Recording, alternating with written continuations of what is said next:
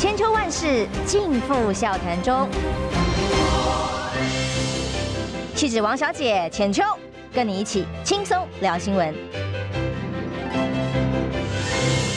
听众朋友早安平安，欢迎收听中广新闻网千秋万世，我是浅秋。今天邀请的是两岸专业的学者赵春山教授。浅秋早，各位听众观众朋友们早。呃，选前我们在讲，明天过后不知道会怎么样哦，发生什么事情？选举选完了。那么最后的结果当然不尽如人意啊！其实刚刚还在聊说，呃，如果一个执政施政到这么离谱的地步，不只是教育、内政、呃，民生、两岸，连莫名其妙的简讯都可以乱发的时候，民意的教训是什么？算是有限的教训吧，还是有？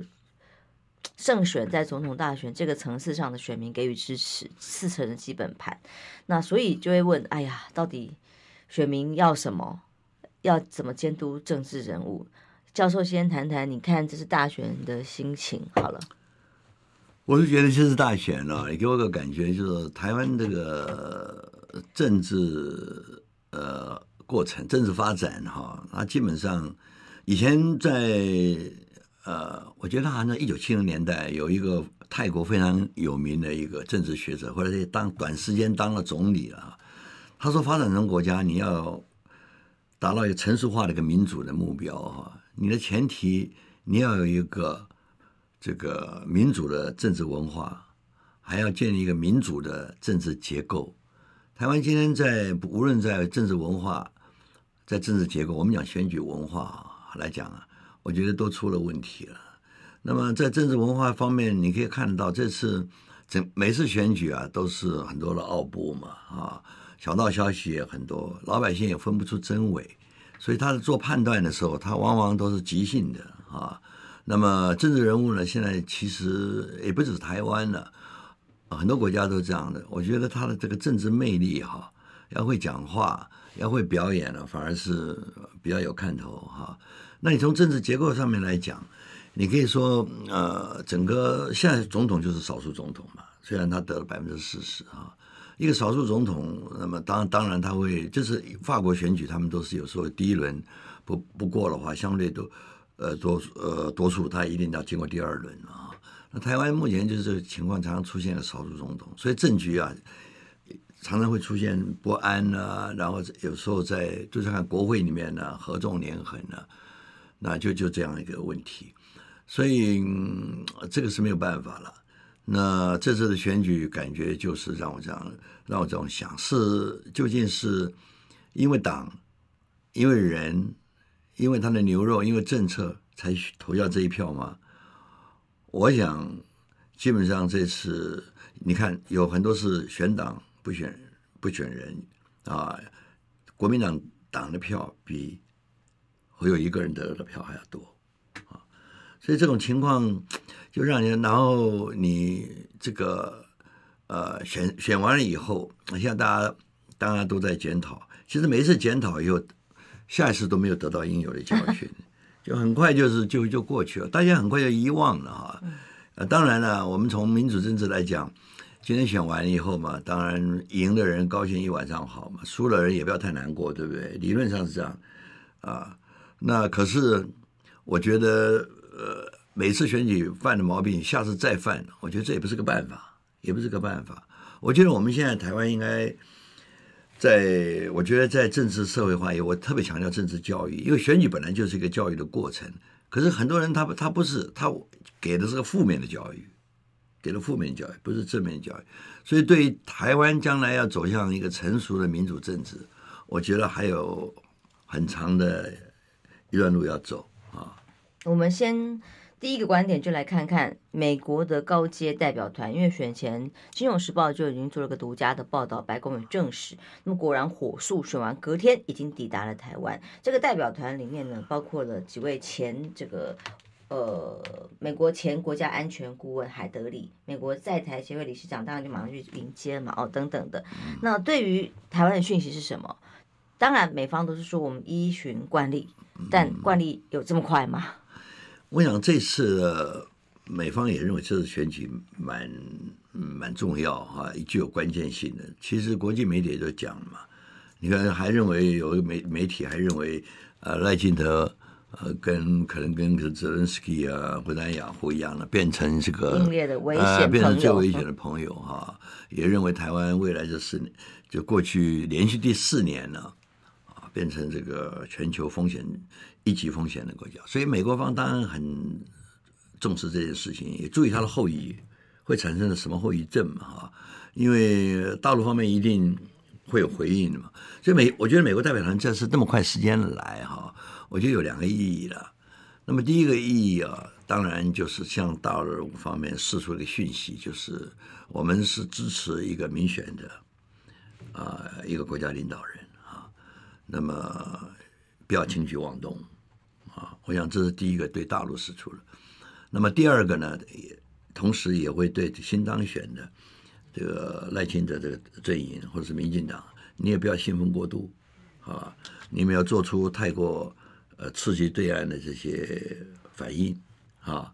那因为在选举过程当中，你已经一直不断的操弄中国界选嘛啊，而且你也是自认是个台独工作者嘛，对不对？你跟台独在选举过程中，你也没有划清界限嘛。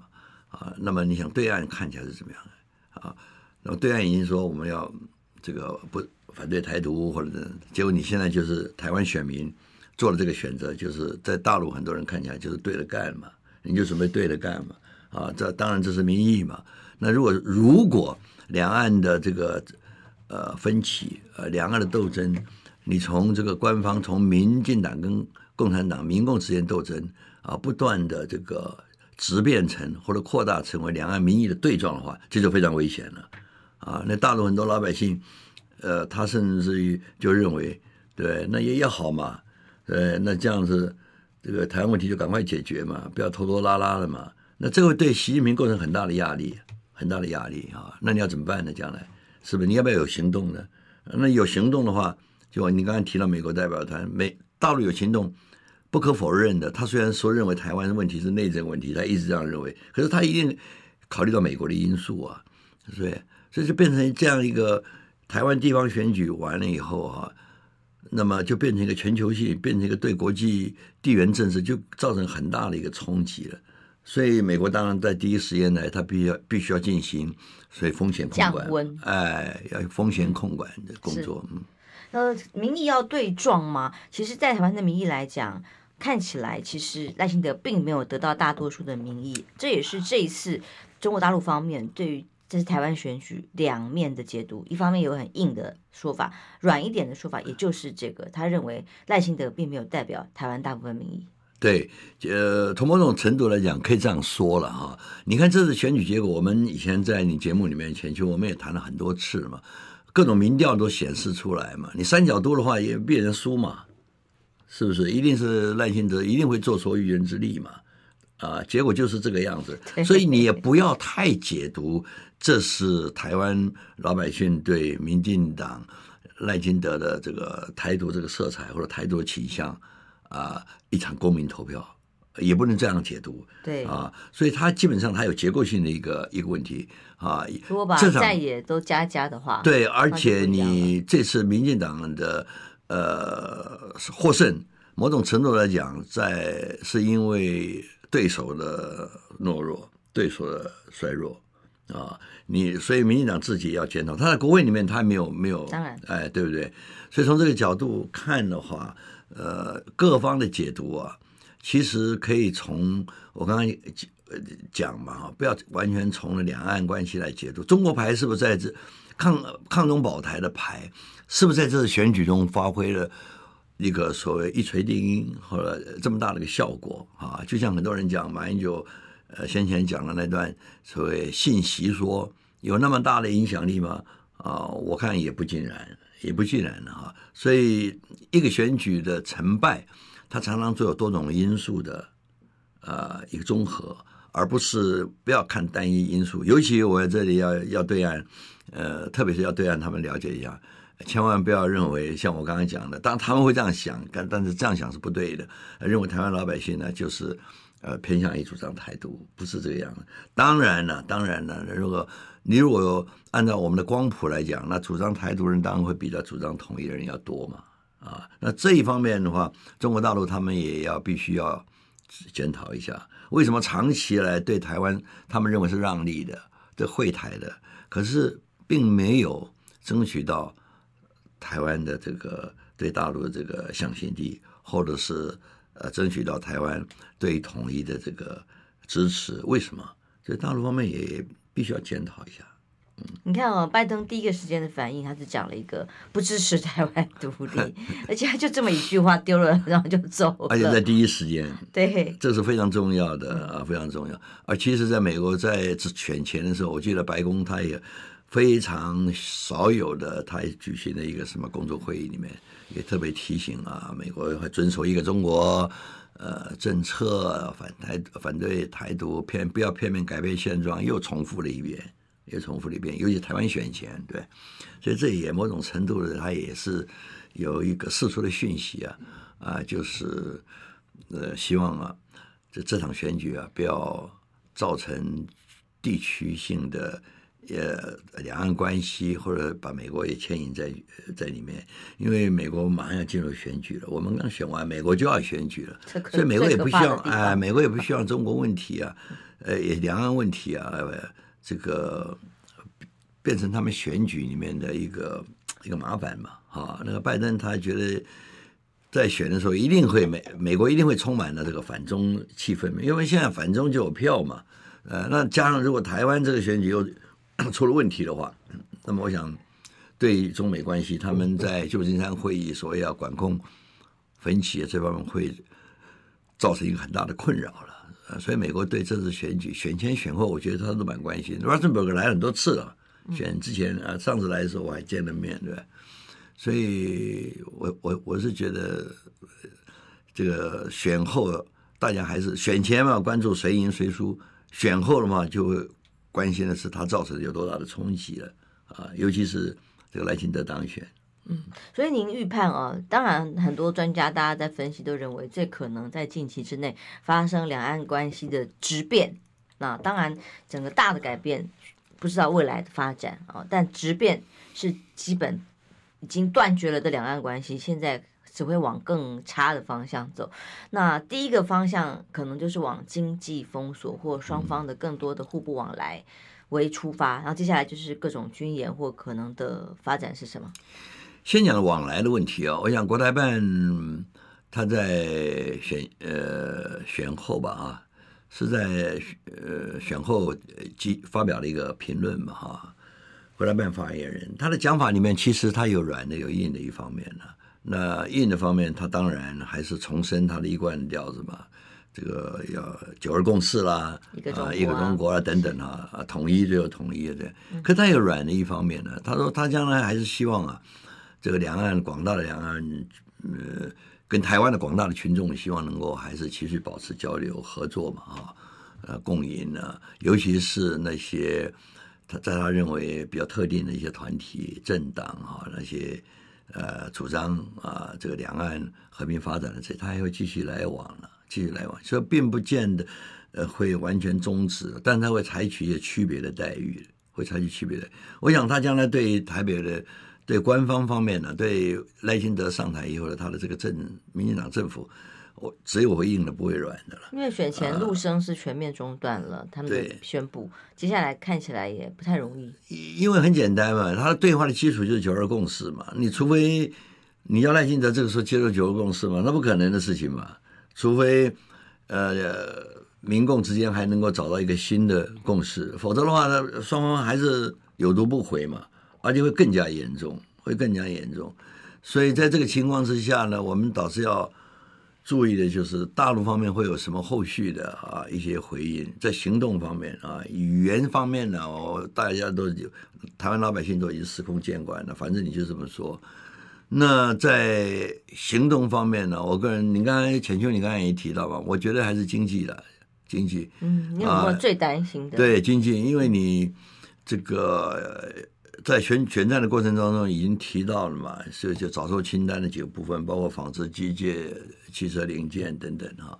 那么将来这个有关贸易壁垒调查一波一波的，他会公布一些啊，那项目公布一些项目，那这样对台湾究竟经会造成什么样大的冲击呢？现在不知道了啊。那么我想，民进党政府蔡政府现在还在嘛执政，我想他们应该会也会做一些准备，因为这件事情不会发生在五二零之后了啊。那么从现在就开始，大家要要也。呃，说剉哩等怎么怎么样，在在等嘛啊。当然，你可以说，你可以不在乎嘛啊，在政府方面可以对整个台湾贸易也好，经济的所占的占比上面来讲，可能没有那么大。可是它是一步一步的来了，它是切香肠是一点一点一点的来，它会逐步的扩大在经济这方面。我也不排除在军事方面它会。加强，因为过去的海越过中线本来就已经常态化了嘛，从啊，这过去佩洛西事件以后，那么将来他会不断不断的加强。他当然他不会触到那个那个底线，那个底线就是因为这样子导致于跟中美之间的一个军事冲突，他不会碰碰到那个线啊。双方当然有个攻，可是你不排除他会加加大这个力度啊，军警告叫军事军事警震震慑这个呃这个力度，这个你不要排除。呃，你们不能排除外交关系方面也有可能啊，再挖你几个啊，对他来讲，这个并不是轻而易举嘛，啊，轻而易举。那国际空间你也不要想了嘛，对不对？你今天你还要想要参加一个什么？呃，过去我们讲的 CPTPP 啦，这个一定他大力，这个时候他一定不会让你来参与这个。所以整体来讲啊，这个。呃，他的影响哈，或者他采取行动造成的影响，一定会超过这个蔡英文政府时代，一定会的啊。是，那台湾就要要准备嘛，对，老百姓你这个投票的过程当中，也许没有想那么多，可是你作为一个执政者，你要负责任，你当然就要就要有一些这个规划啊。呃，我想这一点，这一点呢。呃，民进党也好，赖清德也好，我看你就高兴一晚上就好了啊。他的确在呃胜选当时当晚的演说里，第一个就阿雅涵说中共竞选无效，他很高兴。OK，他那个，呃、对对对，他那竞选，他竞选演说讲了，嗯，我觉得四平八胜选演说讲了四平八稳。其他的倒是相对正面的，呃，还不错，不敢太多的碰触。一定这样子嘛，嗯、他一定要开始。呃，软化下来嘛，温和下来，降温。可是对大陆来讲啊，我跟你讲，对大陆来讲，你比较一下，呃呃呃，一六年，二零一六年的时候，蔡英文总统做那五二零的讲话，哈，五二零讲话，他是大陆上认为是个未完成的答卷嘛，啊，对不对？是。那当然，这个蔡总统当时觉得很，当然很很火，对，他说这个答卷未完成，那什么时候才能完成呢？一个一个来。可是今天这个。呃，赖赖赖清德呃副总统他做的这个胜选的这个演讲的内容啊，对大陆来看呢，那不是未完成的答卷，是个空白的答卷，空白，嗯，完全没有碰触，所以现在就是等五二零就职演说了。我们休息一下来谈马英九前总统哦，他的一些谈话在选前引起了非常大的波澜，但断章取义吗？还有对选情的影响，在国民党内的这个处置。嗯，春宫有一些看法，待会儿请赵春山教授来帮我们做分析。等一下，马上回来。二百二九三十。哎哎哎，三爷，你在算什么啊？我的剩三十万，什么时阵会到啦？中广新闻网 YouTube 频道即将要迈向三十万订阅喽！在这里，我们有最全面的新闻，最犀利的分析。现在就打开 YouTube 搜寻中广新闻网。按下订阅，开启小铃铛，陪我们一起冲向三十万订阅吧！千秋万世尽付笑谈中。气质王小姐浅秋，跟你一起轻松聊新闻。十点到八点二十六分，欢迎回来中广新闻网千秋万世。选完了，不管你结果如不如你的意。哎，刚刚教授说，日子还是要过，对啊，我们要有正面的能量来看待接下来台湾政情的发展。教授对于呃这个马英九前总统在选前谈的这个呃必须要相信习近平这个谈话，上次选前在节目上，其实我们谈了一些，但是当时还不知道国民党的处置这么的快速哦，包括让他选前之夜的造势大会都不能够参加。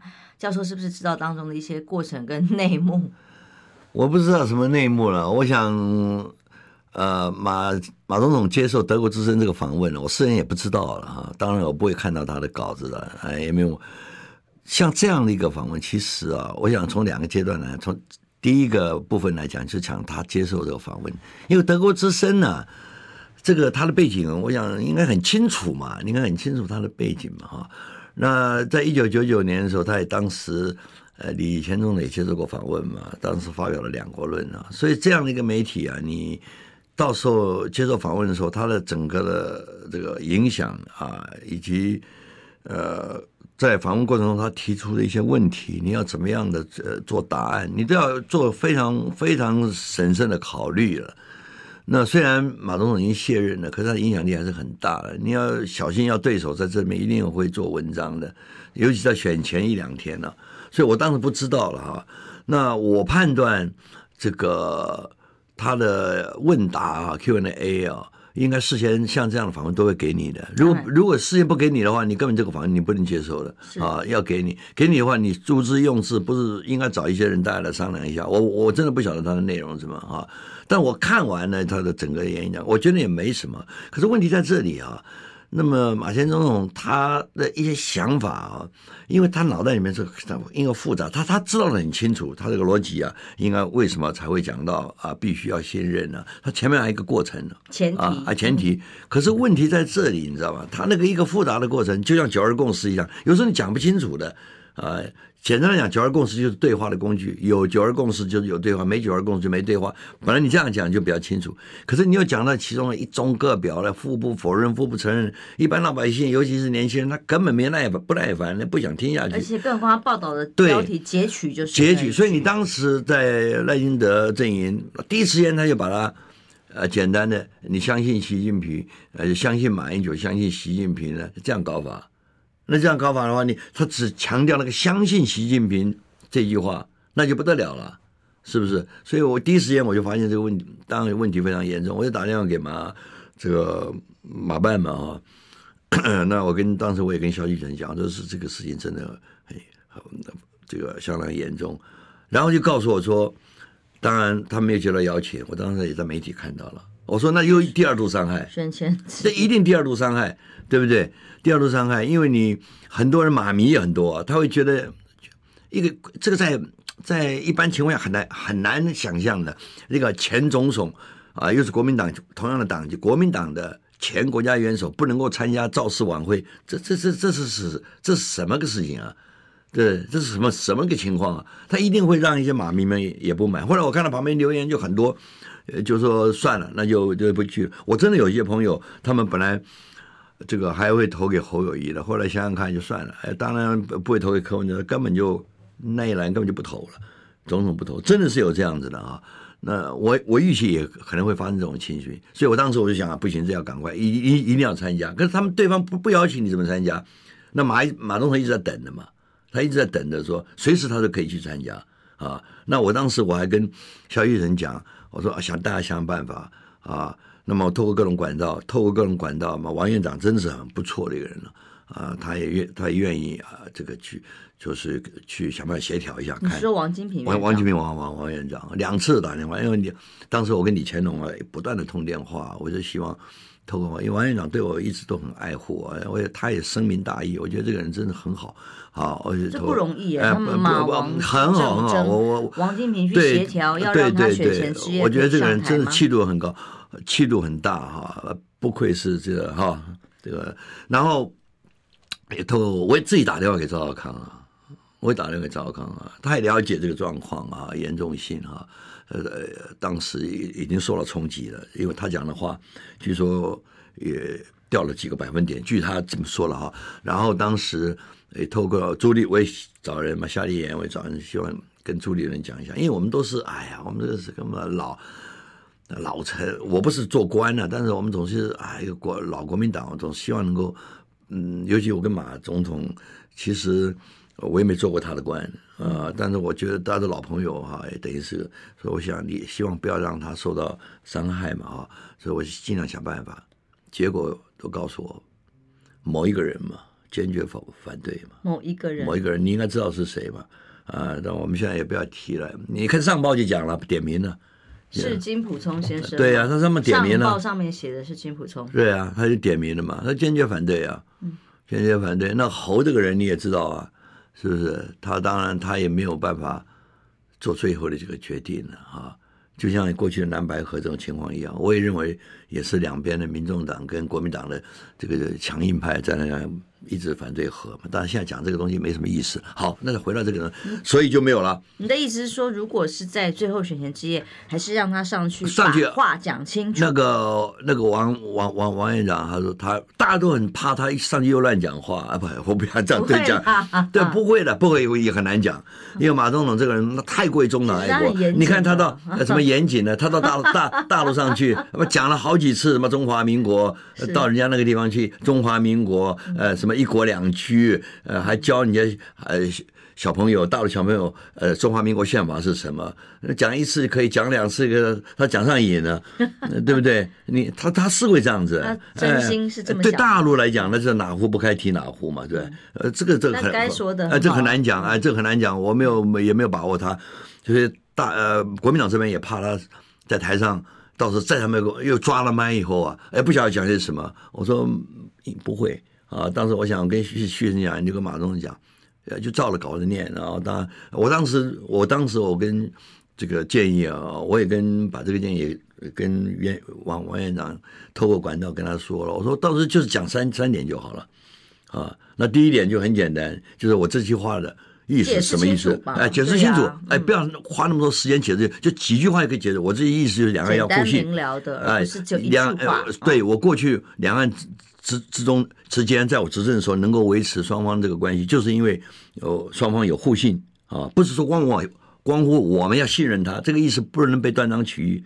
第一点，这个第二点，啊，很简单，对，不管怎么样，造成这个大家的误解，造成这个对手的这个呃见缝插针，对这一点啊，我表示抱歉，表示抱歉，这第二点，对不对？第三就很简单，啊。我希望大家团结，啊，我们一定要团结，鞠躬下台是就好了。是，对，那个那个那个字不能够说完全，因为看那个那天选情之夜的也不见得呃那么多了，那么大家那么注意了。但是至少啊，你可以这个灭火一点，展现的不是那种被切割，哎、你呃对，是可以把话说清楚的环节。对，你你讲说说清楚，哎，也把对手了他的这个。呃，我不讲阴谋嘛，这就是阳谋嘛，对不对？你你也把它截出来啊，这样我就觉得会减少伤害。结果呢，他没去了，就二度伤害嘛。结果听 您您说他在办公室里面等到八点多，等啊，一直等八点多。我八点多钟的时候打电话到马办那边去的时候，我说这个时候去可不可以？还是可以啊，随时可以，只要在那天晚上选前之夜结束前啊去就可以。他们都很担心他乱，呃，这不是乱讲，他还担心他到时候麦一来以后啊，又再讲的话，我说不会啊，我说到时候我跟肖局长你就抓了，抓抓他衣服，对不对？讲的时候都戳他一下，不会了，不会了，这真的不会。马总统啊，我跟你讲，他真的是中党爱国，至少给他了个尊重。他中党爱国，你看他前面也弄了一些广告了哈，自己花钱花钱搞一些广告啊。那不断的跑脱哈，不断的跑通啊，就是很努力。但是我我我我有时候跟他讲，我说啊，我们都搞错了一点。其实我跟你讲啊，这些老先生也好，或者这些包像我这种人，我绝对不会站在后面的。尽管我再会讲，我也不会这样，因为你那个感觉就不好嘛。你后面都是些一一这个这个跑上后面都是老人，对不对？那给人家一个形象，你国民党就是这个。摆掉老包摆脱不了老包袱的一个政党，虽然这些人大家大家都努力啊，但努力，可是你那个图图面出来就这样，你还不如后面呢、啊，弄几个影剧明星年轻的，比如说那些大家偶像啊，对吧？哎，这个大家还觉得，嗯，哎，国民党怎么的，现在开始年轻化了，现在都找的什么五月，我说随便举个例子啊，八百啊，五月天，他不会替你站台。我说举出一些啊年轻的一些明星啦、歌星啦，大家还喜欢看，嗯，这是年轻的。你老的，当然你是德高望重，你很有这个政治力量，可是那看起来就不像，看起来就不好，所以这个要检讨。因为现在的选举啊，我们当然很多老人老成。呃呃，持重都是希望我尽我最大的努力啊，能够替国家做点事情呢，对不对？像我这种笨蛋就是这样，我就觉得是不是能够帮我这个这么几十年来的这么热爱的一个党哈？呃，国民党当然都是因为我们没有国民党的话，我们哪有今天嘛？因为都都带了跟蒋介石当年到这个地方来嘛，到台湾嘛，迁移来，对，一路上都说整个中华民国跟。当时是党国不分嘛，是不是？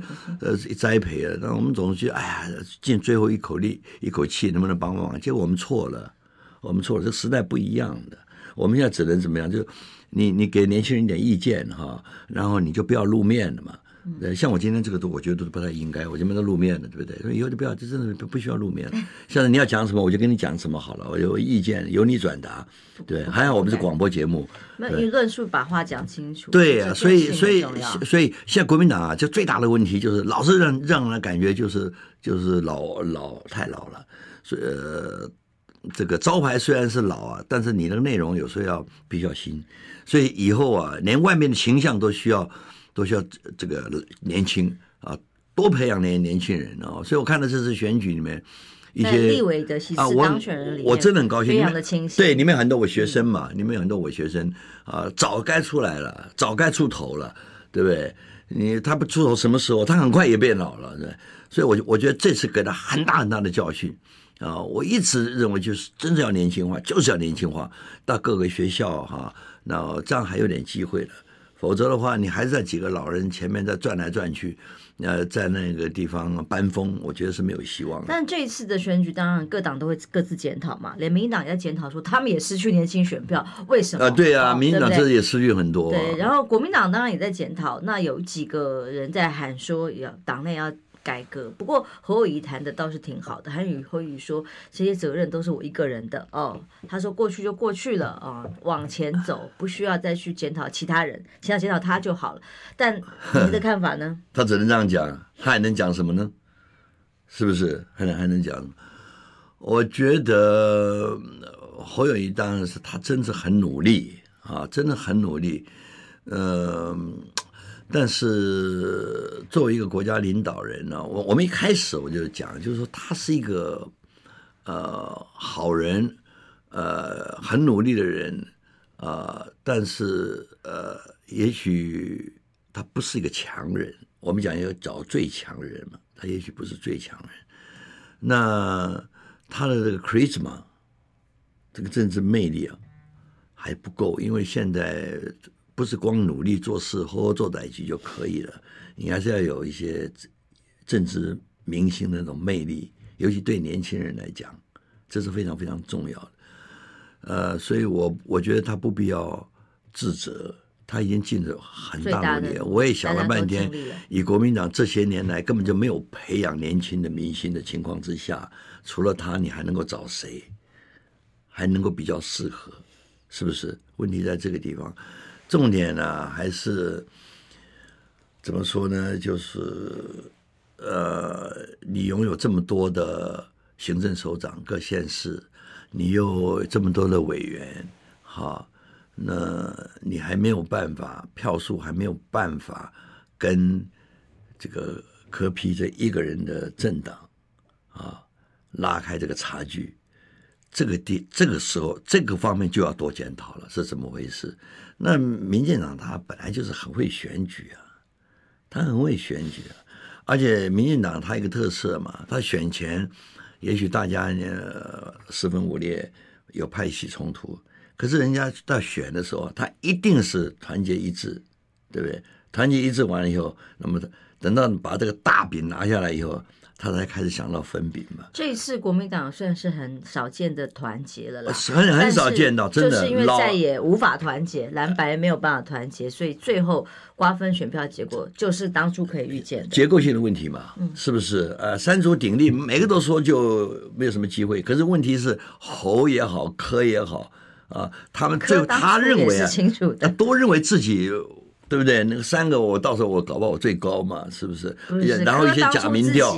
呃，公开的谈话里面自己讲的也很直白，对说啊，我也知道蓝白如果不合是不会赢。是可讲，他之前在蓝白谈崩之前也谈过、嗯。可是他后来发了一些民调啊，对不对？我说柯震营发了一些民调，那也是必须要壮胆的啊，那要不然怎么办？你觉得是壮胆？选举选到后来，也许是壮胆，必须要向支持者喊话呀。可是你就让那就让弃保是绝对不可能的嘛。是。是吧？那就会造成一个错字。你三哈都你不气饱了，你用数学来算也知道嘛。那么一定四三三四三二什么之类的，对不对？一定是这个结果嘛。是，也是台湾过去从来没有这个现象嘛。对，都是蓝绿在的对决。对，那第一次出现这个现象以后，如果下次还有这个三哈都的状况出来，你的整个战选举的战略可能就要不能用传统那种两。两两呃对决两党对决的方式了，这个时候真是要好好研究研究啊！国民党里面主席是的人，呃，二零二四嘛，对，很快四年啪就过去了，对啊，你就到时候要要一定要研究新的战略。就就我来讲很简单，国民党你这个现在啊，你就是呃战略，然后这段期间啊。多跟啊民众接触，多争取年轻人啊，然后党内嘛那个组织架构啊啊，一定不能出出现个多头马车啊，不要像这次选举我就感觉到这个中枢神经出了问题啊啊，虽然大家都很团结啊，呃，就变成无头苍蝇了。哦，这个让我们休息一下，回来再来聊喽，马上回来。想健康怎么这么难？想要健康一点都不难哦！现在就打开 YouTube，搜寻“爱健康”，看到红色的“爱健康”就是我们的频道哦。马上按下订阅，并且打开小铃铛，就能医疗保健资讯一把抓。想要健康生活，真的一点都不难，还等什么呢？爱健康的你，现在就打开 YouTube 订阅“爱健康”。千秋万世尽付笑谈中。气质王小姐浅秋，跟你一起轻松聊新闻。来，创新网千秋万世啊！今天访问赵春山教授，从呃美中台三方的关系刚刚谈起，谈到了这个选举过程当中，马英九前总统因为两岸之间的关系动见观战，很敏感啊，随时可能牵动选情，这是事实。那后来的发展也的确让大家觉得，哎呀，对马总统来讲是真的蛮委屈的。那他自己也说不委屈，可是其实他是等着造势晚会那那一晚的上台，等到晚上八点。多好，那所以最后我们来谈谈，您刚刚认为在选战的后期，最后的选战的打法看起来虽然是团结的，嗯，但是您认为这当中没有办法有更好的原因，除了蓝白谈崩了，柯文哲最后在六点协议签完之后撕毁协议，或是没有遵守啊，这是一件事。到蓝白不合之后，那国民党自己再来打的话。当然，前期也有很多蓝白合不合各种的因素啊。嗯，那这个时候你来看，最主要的原因又是哪些？我刚才讲，最主要就双方面，呃，这个时候已经，我我们讲，已双方已经撕破了脸了哈。尤其是君悦之变哈，那一场之乱，呃，君悦之乱，我说君悦之变啊，大家就已经撕破了。然后底下的人呢，这个将。将帅啊不说话了哈，底下的一些幕僚啊就开始大家不断的在火上加油。我看那个时候我就觉得没有办法，你想要弃保都根本不可能的事情。何况这个蓝白的关系跟过去宋楚瑜那个情况不一样嘛哈，那个时候亲民党、国民党系出同源，比较容易弃保对他的群众，因为你这个时候弃保的话，你很难说服你的支持者。为什么要弃？对，为什么要保？这个东西就很麻烦了，时间来不及。所以那时候就，就今年新选票没有在管你什么弃保，对他没有这个事业的。所以这个时候大家就要各自努力了，呃，各自努力了。那个时候就好吧，就是那各自努力。如果你够强的话，如果你够强，国民党够强的话啊，因为过去这个执政总是有包袱嘛，也不是只有蔡英文啊，全世界都一样。在正副总统正式的登基之后，哎、整个民调数字是士气最旺的那个时候。对呀、啊，我我刚才讲啊，总是有包袱，那你就根据这个包袱啊，呃，就专攻这个嘛哈。所以在策略上面，民进党其实是很成功的，他对这个时候避重就轻的，有很多案子啊。所以你也发现，台湾老百姓对这些其实不是那么在意了，啊，不是那么在意这个领呃这个领袖个人的。那你为什么会说中枢神经失灵？就是你整个决策过程有了问题嘛。我刚刚不是讲嘛，你国民党谁当头都搞不清楚嘛。我记得我在这里的节目讲，我那时候不是办一个活动，我都不晓得找谁啊。对，我在柯文哲，我民众党。我我我我知道找柯文哲，三党哎，三党的领导人都答应了柯文哲，对不对？嗯、哎，我那时候就知道了。那我找郭台铭，那一句话，我直接就找郭台铭。OK，哎，这国民党你要找谁呀、啊？没有人能够做主哎。呃，你觉得侯侯友这个谁朱朱主席就可以做主吗？不是这样的，对不对？那谁做主啊？不晓得。所以这个问题出来出来这样。那当然，现在讲这个东西都有点白发宫女话当年的感觉，你就是呃事后诸葛，没什么意思了。我们现在就往前看啊，往前看。我现在我觉得我们应该多讲一讲啊，那个将来其实赖清德要面临的什么问题。比方在立法院好了，今天刚刚有个比较新的消息是说，呃，民众党的部分十点钟会决定宣布哦，但。目前看到新闻说，他们倾向于自推正副院长的人选。你看吧，现在就是关键少数的拿翘，一定的啦，关键少数，因为他就是嘛，这个民众党他基本上，我跟你讲，我一直觉得他要走第三条路，走第三路线，他是没有第三路线，第三条路是那个理念，你看连那个组织其实都没有嘛，是不是？那他就是一个，我觉得就是完全是。支持，因为个人的魅力嘛。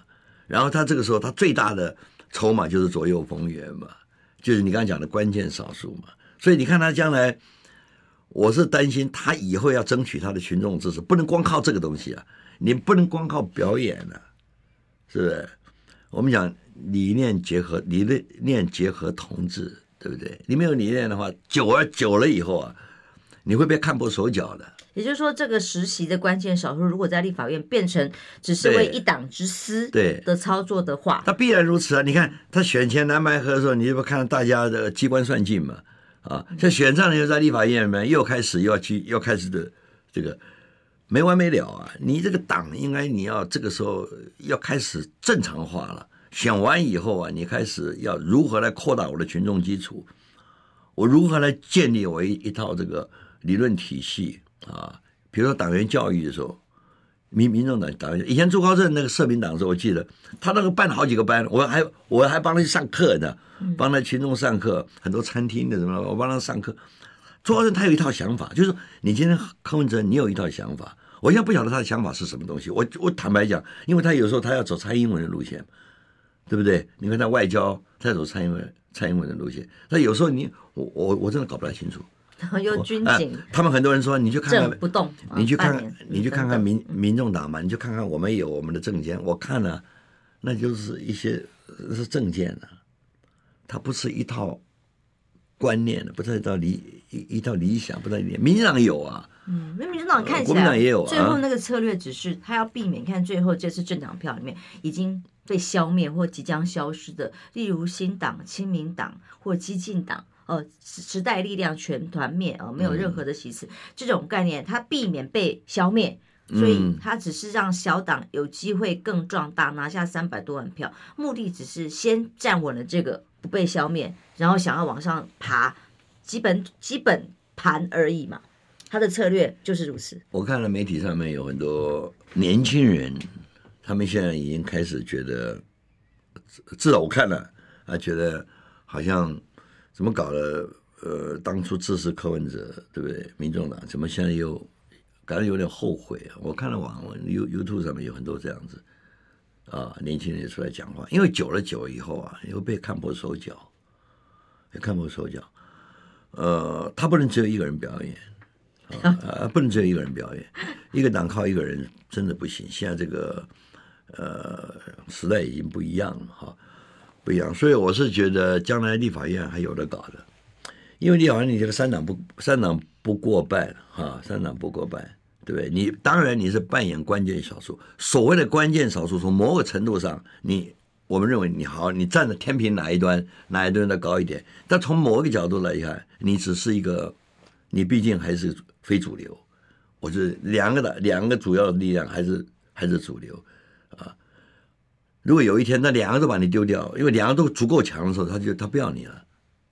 是不是这样？是我们看看过去新党也好，亲民党也好，对，如果都有两大力量，你就你就完全被边缘化，对。那年轻人也有长大的时候啊，你不要老是觉得年轻人好就好骗。民众党是新的政党，他也有慢慢越来越老的时候。嗯、对呀、啊，你你 你你对不对？你还有，而且你看当年我，我记得你看我们国国民党国呃早期的时候啊，包括共产党在内啊，你看这个。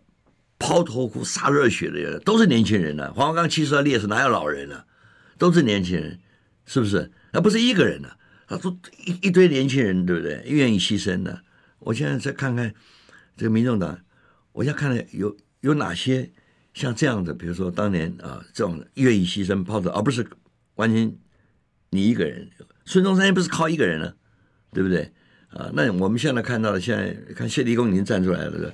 嗯。呃，我跟他熟啊，老朋友站出来，他就对黄山就不满了。当然他是他们家的事情呢，我不是那么 care 了啊，这是啊个人的事情。可是你从这里反映出来一点嘛，一个刚刚刚刚新兴的一个政党啊，你里面的精英，就你可以点名这几个精英嘛，你看对不对？有哪些人呢？你可以点名一下，名人有哪些，对不对？那你都没有办法凝聚力，不能靠一个理想来凝聚力。啊，也不能靠一个制度，因为从谢立功的说法里面，对你败选，你就要黄山就要辞职，他怎么会辞呢？是不是？所以你就可以看出来，这个他的问题的所在了，他的问题的所在。那好了，不提了，不不提他们这个人，我就觉得，呃，你你认为怎么样？你认为这个大陆方面？未来为什么？就变成我问你了，你个人看法？对，我觉得哦，这三党先讲我们这三党自己各自的最后的结论哦，因为当然民党终于八年魔咒打打破了啊，然后呃赖清德好像要想办法摆脱蔡英文，有没有办法摆脱得掉？看起来目前成功了，但他所提名的政党民主大联盟几乎是提名人大部分都失败了，这党内的威信恐怕是有问题的，到时候怎么组阁？怎么再度的平衡他的派系？不知道，嗯嗯、还是又要新潮系去新潮流全拿？哇，那他一个小少数政府，接下来恐怕就会随时都稳在不稳的状态嘛。嗯、那国民党也一样啊，国民党一度也不要说啊，被说要被什么第三小党化了等等，他至少这次也站稳了，从九合一之后也站稳了脚步，找下一个。成长的契机吧，哦，在国会好歹回到了第一大党嘛，嗯、那民众党不会消灭了嘛？嗯、他现在那三百多万票已经有足够的他自己的民意基础，嗯、只是让大家不要看到关键少数，反而变成只是一个卡关一党之私嘛。那当然，两岸大家在观察这可能的发展，教授之前就形容那么精准，我一定要再背诵一次。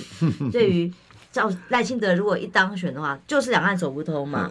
那走不通以后，不管是走不动、走不通、走不远，至少走不走不通是最严重的嘛。嗯、啊，血管都不通，随时会阻塞啊。但是阻塞之后，呃，这个要倒下去的呀，会不会突然心肌梗塞？我现在也刚开始也担心国民党本来跟大陆上维持很好的关系嘛，那这次这样子一个选举过后，国民党跟中共还能不能够恢复像马英九过去讲的啊，双方的互信，我都怀疑，我我现在开始怀疑。啊，因为国民党至少我大陆有一些学学术界朋友嘛啊，这个人呃，至少我听他们这样说，就是呃，这次国民党在为了选举啊，当然有选举语言嘛。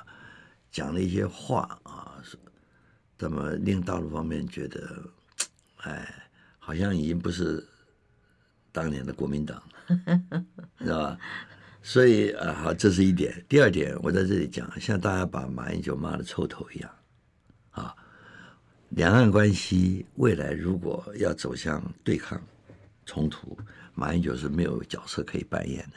可是我们从另外一个角度看，如果两岸未来要想要改善关系，甚至想要和解，你认为台湾现在有哪一个人能够扮演这样角色？时间到了。